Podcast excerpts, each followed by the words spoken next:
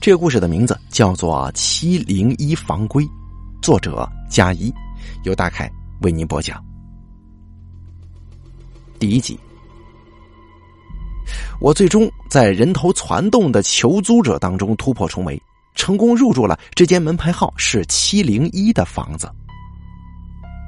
七零一是一间三室一厅的大房子，地段好啊，家居设施齐全，最重要的是租金相当的低廉。老王是房东，他在报纸上登出对合租伙伴的要求是这样的：首先，你必须得有正当职业，生活习惯良好，夜晚十点以前必须回来，而且十点以后不再出门。午夜零点过后必须待在自己的房间之内，无好奇心。来租老王房子的呀，大多数都是一些年轻人啊，心直口快。在看过老王提供给他们的房间之后，都会有些恐慌的问一句：“呃，这您租给我住的这这间房子里头，怎么挂着这么多人照片呢？”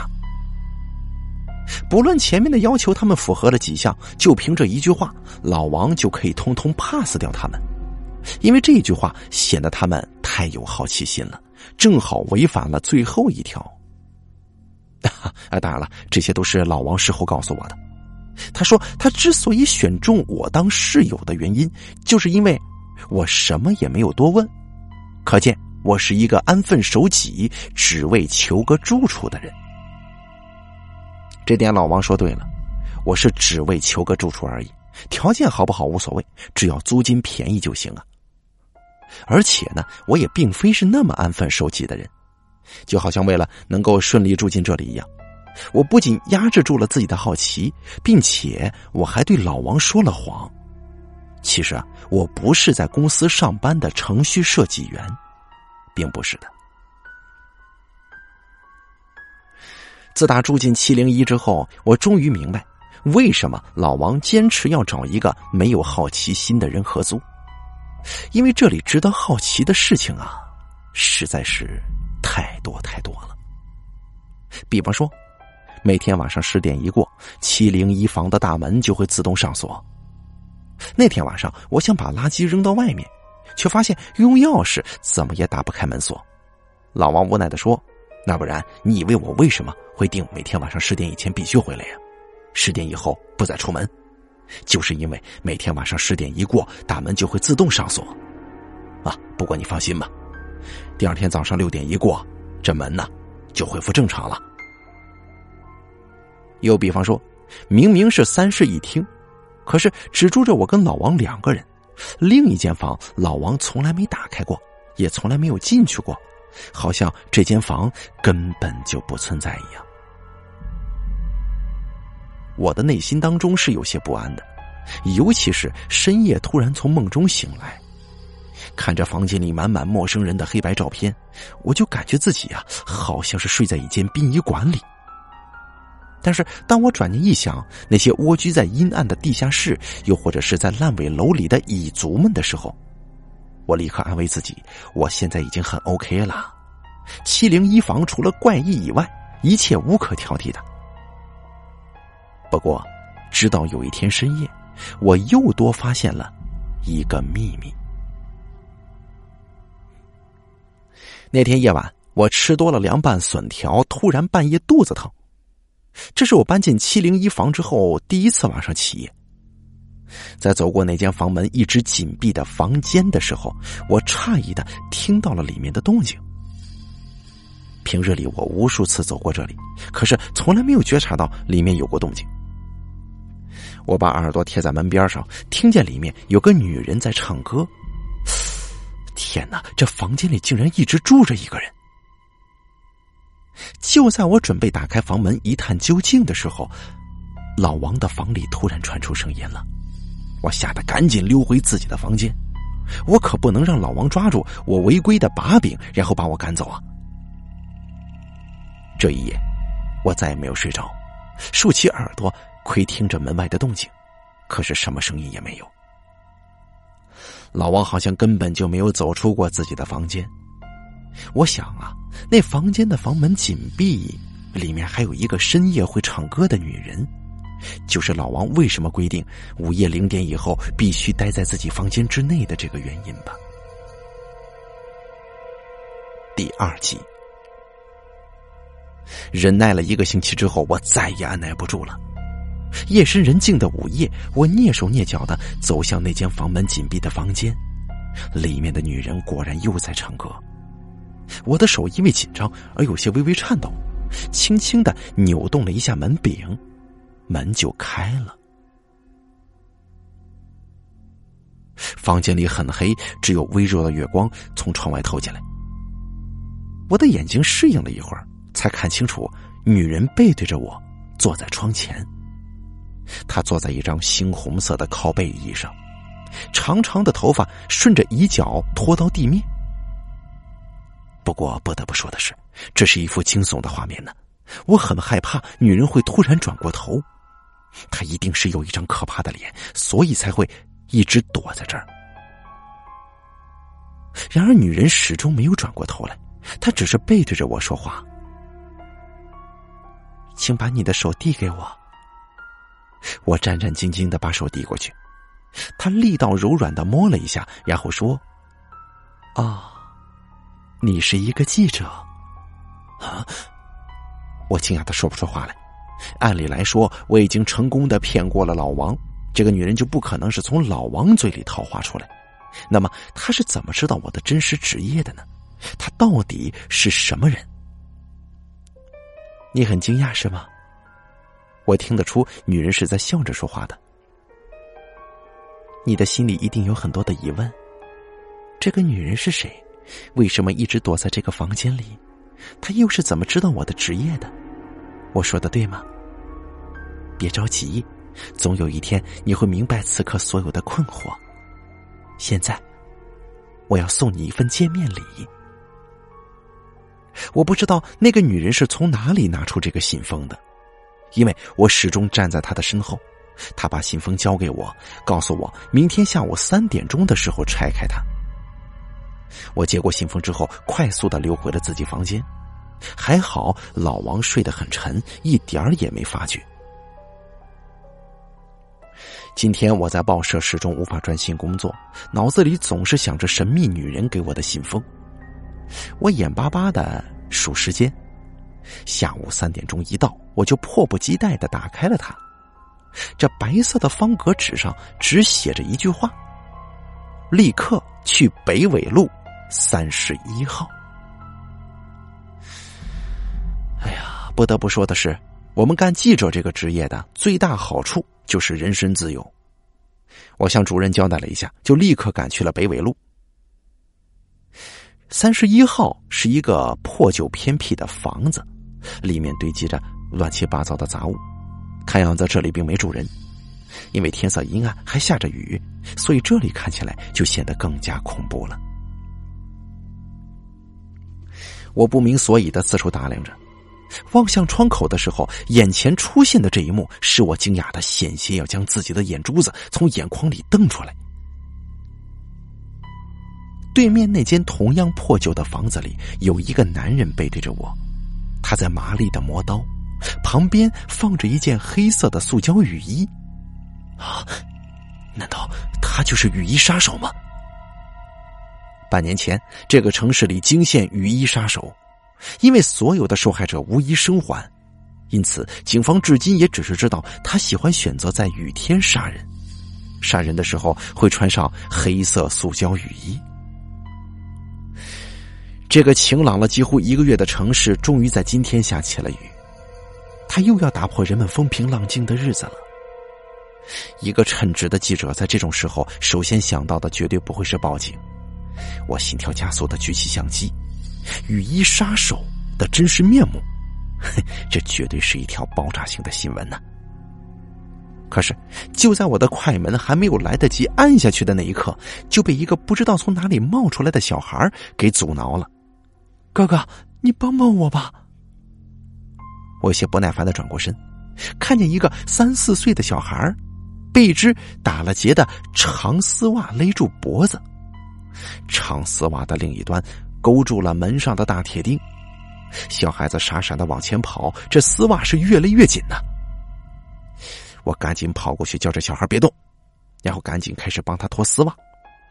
我本以为这件事情可以很快做完，不会耽误我拍照的。可谁知我解了好久也解不开那只丝袜。我想啊，拿出小刀来直接割断算了。但是小孩却哭起来了：“，不行，丝袜是妈妈的，弄烂了妈妈会骂。”我只好自认倒霉的继续与丝袜奋战。又过了二十分钟，我总算是搞定了。小孩子对我做了个鬼脸就跑了。当我再拿起相机的时候，那雨衣杀手已经无痕迹了。我匆忙的跑过对面的房子，可惜什么有用的线索也没有。我沮丧的离开，在回去的路上，我发现这附近都没有住人，这小孩是从哪儿跑出来的呢？第三集，我垂头丧气的回到报社，里面正忙得不可开交。原来啊，小李拍到了一个犯罪集团的独家照片，社里边正忙着排版印刷呢。小李是我的校友。因为我俩的出色表现，实习期还没结束，就双双收到了聘书。前几天主编还对我说：“我们报社呀，向来只看能力不看资历。现在首席记者的职位正在空缺当中，领导有意从你跟小李之中选一个，所以这段时间呢，一定要好好表现呢。”我躲在楼梯间里抽完了一包廉价的甲天下，抽到几乎咳出血丝。我实在是不甘心呐！如果我拍到了雨衣杀手，小李的独家照片不过是小菜一碟。同时，我又痛骂自己，这回做事情怎么这么不分轻重啊？竟然会为了一个小屁孩错过如此重要的新闻！我什么时候才能遇到这么好的机会呢？这一瞬间，我又想起了七零一房里的神秘女人。对呀，是她给我的线索呀！房东老王是个生活习惯良好的人，四十岁左右的年纪。除了要求我以外，他自己本身也严格遵守着七零一房的房规。他为了确保自己午夜零点过后不再出房门，晚上只吃很清淡的食物，同时不喝一滴水。这让我很奇怪，老王为什么要这样要求自己呢？可是我不能问，因为我不能违规呀。要知道，对一个拥有着旺盛好奇心的记者，要我做到这一点该有多难呢？我又在深夜偷偷的溜进了那间房门紧闭的房间，女人还是背对着我说话。怎么样，那份见面礼，你还满意吗？我叹了口气说：“哦，对，对不起啊，我浪费了你给我的礼物。”女人听我说完详细的经过之后，又拿出了一个新的信封，笑着递给我。没关系，你还有机会的。明天下午三点钟，把它拆开，啊！这次我接过信封之后，没有像上次一样着急离开，因为我实在是有太多的疑问了。我就问道：“你、你、你为什么一次又一次的帮我呢？”女人说。因为你走进了这间房啊，我又问道：“老王知道你在这儿吗？”不，他不知道。他在这里住了二十年了，从一个年轻小伙长成了一个中年男人。这么多年来，他始终遵守着七零一房的房规。我还想再问更多，但是女人却毫不留情的把我打断了。你看见那些挂在你房间墙上的照片了吗？他们都是曾经走进过这间房的人。等有一天，你的照片也挂在了墙上，就是你知道七零一房的秘密的时候。女人最后说的话，并没有让我恐慌，反而使我兴奋了，因为我认出了这些照片当中的其中一个人。虽然他拍下这张照片的时候还非常年轻，但是五官轮廓仍旧清晰可辨。如今他已经是一位著名的设计师，功成名就了。由此可见，能够在这间房上墙壁上挂着的人，那必定有着不平凡的人生。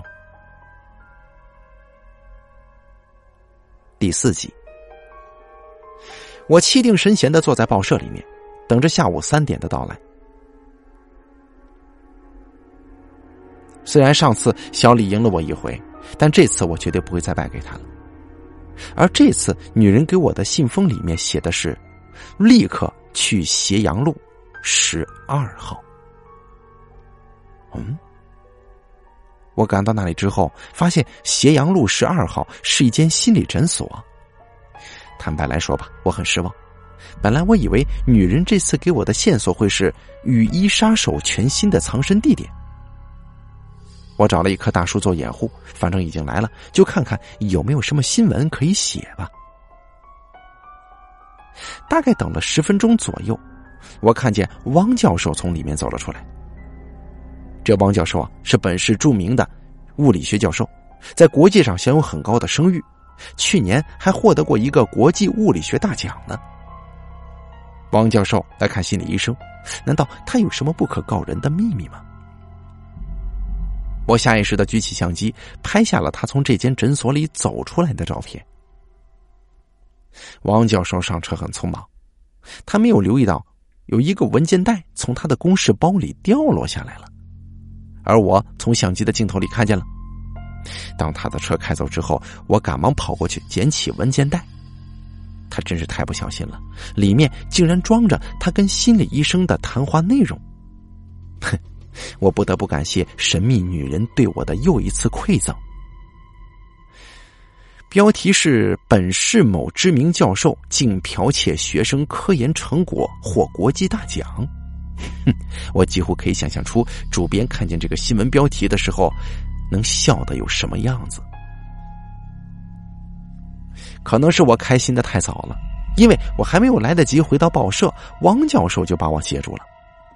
他没有对我动粗，也没有威逼利诱，只是泪眼婆娑的向我讲述了他不幸的成长经历。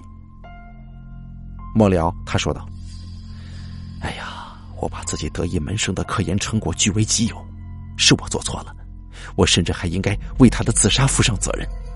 可是，可是，可不可以让我用另一种方式来赎罪呢？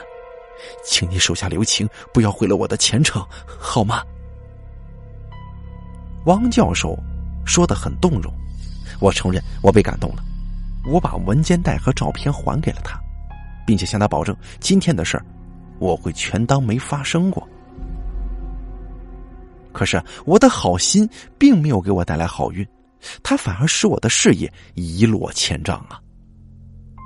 在小李又一次抢到了独家新闻之后，他如愿以偿的夺走了首席记者的职位。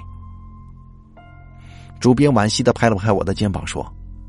其实我更看好你呀，可惜你最近的表现实在是，哎呀，实在是差强人意。我在主编办公室墙上的镜子里看见了自己怨愤的双眼。表面上我跟小李是友好的同事，其实大家心知肚明，彼此是劲敌。当他骄傲的挂着新工作牌走到我身边的时候，我不服气的。折断了那只我一直非常爱惜的首次撰文得奖的钢笔，掌心的疼痛令我觉醒了。当女人第三次给我信封的时候，我就告诉自己，这一次我绝对不会再做烂好人了。第五集，而这次女人给我的第三个信封是指引我去到了南环十字路口。这里是远离市区的一条马路，我实在想不出这条人流车流都稀少的马路会有什么爆炸性的新闻发生啊！但是我相信这个女人给我的线索，她可是从来都没有让我失望过。然而今天我等了好久也没有听到任何动静，天色开始慢慢变黑。就在我心灰意冷的准备离开的时候，一阵刺耳的刹车声突然从不远处传来。我跑过去，啪啪啪的拍下车祸现场照片。伤者已经昏迷，但是还没断气，而肇事司机明显喝了酒了。车祸使肇事者清醒过来，他冲到路边的公用电话亭拨打了幺二零，之后就过来跟我谈判。我不知道他有什么筹码，但他显然很自信，说道：“我我要跟你交易，用一桩丑闻换你手中的车祸照片。”我快速的考虑了几秒钟之后，就上了他的车，奔驰而去了。这个男人把车子开到北纬路十二号。我曾经在这里拍到过汪教授的秘密。最后，他把车开进了心理诊所。我想啊，我已经猜到他用什么东西来跟我交易了。他带着我走进了他的办公室，关好门，然后从保险箱里拿出了一个文件袋递给我。我接过来打开，果然看见了他为汪教授做心理辅导时的谈话内容。我说道：“你，你真的很没有职业道德呀。”他冷笑着说：“哼，当牺牲别人的利益就可以保全自己利益的时候，谁在乎那么多呢？难道你不是这样的人吗？”这话戳到了我的痛处。如果不是为了保全别人的利益，现在我已经是报社有史以来最年轻的首席记者了。我答应过汪教授会忘掉那天发生的事儿。可是我没有答应过他，再次发生的时候依旧要为他保密。我说过，我再也不会去做烂好人了。好，成交。我用车祸的照片跟他做了交易，而这次，我终于没有再浪费女人给我的线索。新闻当中虽然隐去了当事人的真实姓名，但是矛头仍然直指汪教授。在隐私被揭露之后的第二天，汪教授从宾馆的二十一层跳了下来，当场死亡了。哎呀，要说我的内心没有波澜，那是不可能的，或许还带着一点愧疚。但是，当主编对我大加赞扬，并且暗示我说小李升职之后的表现不尽如人意，只要我加把劲儿就能取代掉他的时候，我就狠下心来。我觉得从前的自己简直就是太过婆婆妈妈了，才会错失良机呀。而那个女人，似乎她也很满意我这一次的干脆利落，并且向我递出了第四个信封，说道：“从此你将平步青云，我会帮你的。”我站在他的身后，望着他以及他那黑色长发。如果说我第一次见到他的时候是害怕他转过脸，那么此时此刻的我多么想一睹他的芳容啊！第六集，在七零一房神秘女人的帮助之下，我一次又一次的拍回了独家大头条，成为了报纸发行量猛增的最大功臣。而小李早就被我远远抛在身后了。如今我的头衔已经是副主编了。虽然我还记得干记者的活甚至连主编都感觉到了我的威胁，看我的眼神都变得虎视眈眈了。没错，这就是我想要的，被肯定、被重视，不可取代。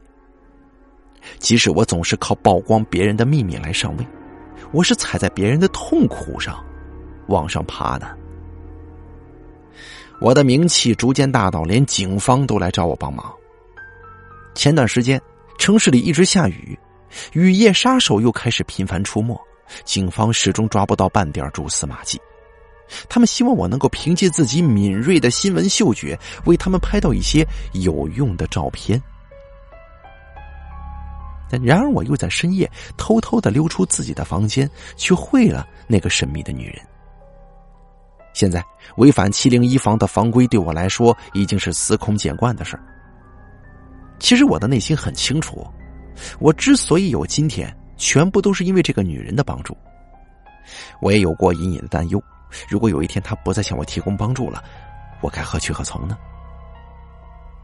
不过幸好的是，我的担忧一直没有发生。这个夜晚也是一样，在听完我的请求之后，他一如既往的向我递出信封，我已经记不清这是第几个信封了。他说。即使你没有提出来，我也正打算向你提供雨夜杀手的最新藏身地点呢。真真真的吗？你帮我那么多，我我怎么感谢你呢？哼，你不用谢我，你已经有所付出了。什么？我我我付出什么了？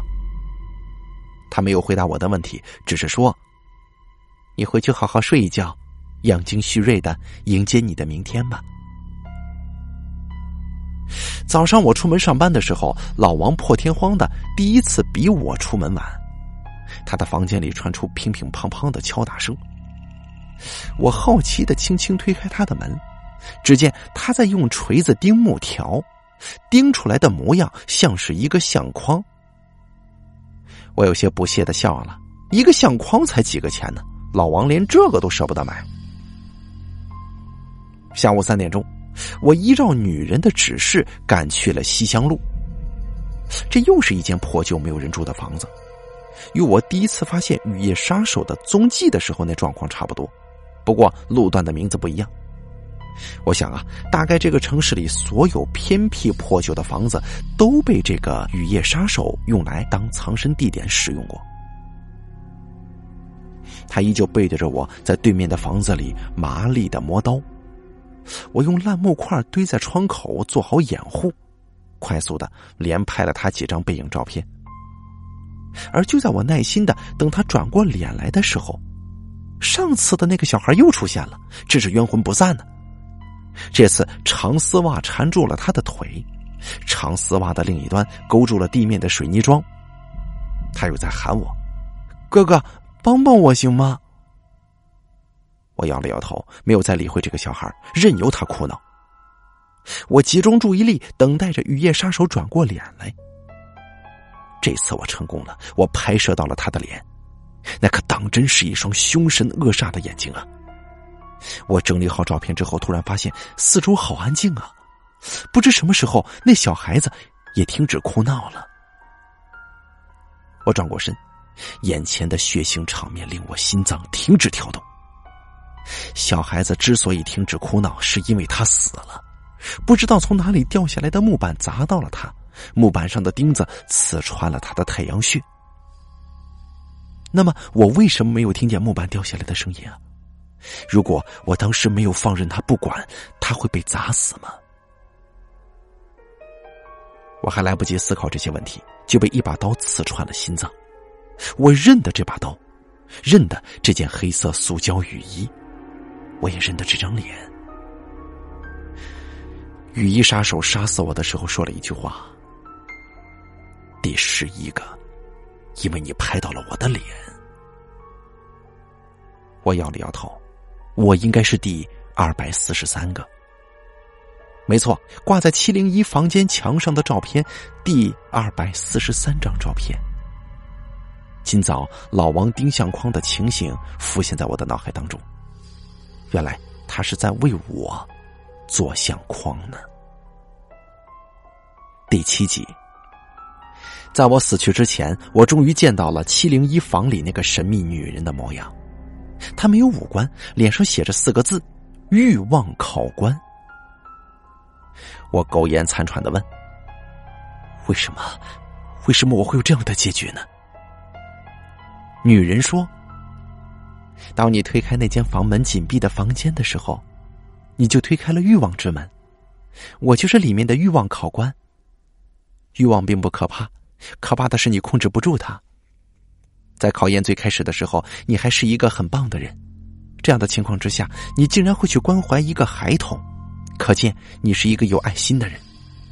而且这一次的失利并没有剥夺掉你的良知，你依然在第二次考验当中选择了保全别人的利益。你选择怜悯对方了，但是当你在第三次考验当中决定不再做一个好人，你就开始把你的良知一点一点的卖了。在终极考验里，你还有机会可以改变自己的结局。那个小孩子就是用来测试你的，可是你没有选择做回最初的自己。你还记得因你而死的汪教授吗？你还记得那些死在你相机跟笔下的亡灵吗？你当初靠什么成就了你的今天呢？你今天也将以什么还给当初？知道吗？善恶终有报啊！我不服气的死撑着最后一口气问道：“那个著名设计师的照片也挂在七零一房间里的墙壁上，他为什么就能有这么好的结局呢？”哼！哎呀，你还是不明白，他跟你一样走进了七零一房里。那间房门紧闭的房间，同样经历了欲望考验，可是他始终没有出卖自己的良知。他成功的很慢，却一步步的走得很踏实，心安理得。难道你不知道他是一个大器晚成的人吗？嗯。我悔恨的咽下了最后一口气。老王又重新贴出了七零一房的招租信息。他从二十岁的时候就入住进了七零一房，多年来他始终遵守着七零一房的房规，即使把这房子送给他的前房东老黄已经去世多年，所以他并不知道那个房门紧闭的房间里有什么秘密。不过老王只是觉得奇怪呀，为什么跟他合租的伙伴总是住不长久呢？他们不是意外死去，就是主动搬走。不过老王却谨记着老黄临终之前的嘱咐：当他的眼前出现木条、钉子和锤子的时候，就是他要制作相框的时候。老王只需要把做好的相框放在桌子上，第二天就会看见隔壁房间的墙上自动就会挂上一幅照片，那就是他前合租伙伴的照片。不过此时此刻，老王由衷的想啊，哎呀，希望下一个合作伙伴可以住的久一点，再久一点。好了，这个由加一创作的《七零一号房规》演播完毕，感谢您的收听。这故事非常的精彩啊，讲述了什么是规矩、好奇，还有很多时候这好奇所带来的一些麻烦以及弊端，还有良知的探讨，非常精彩。感谢您的收听。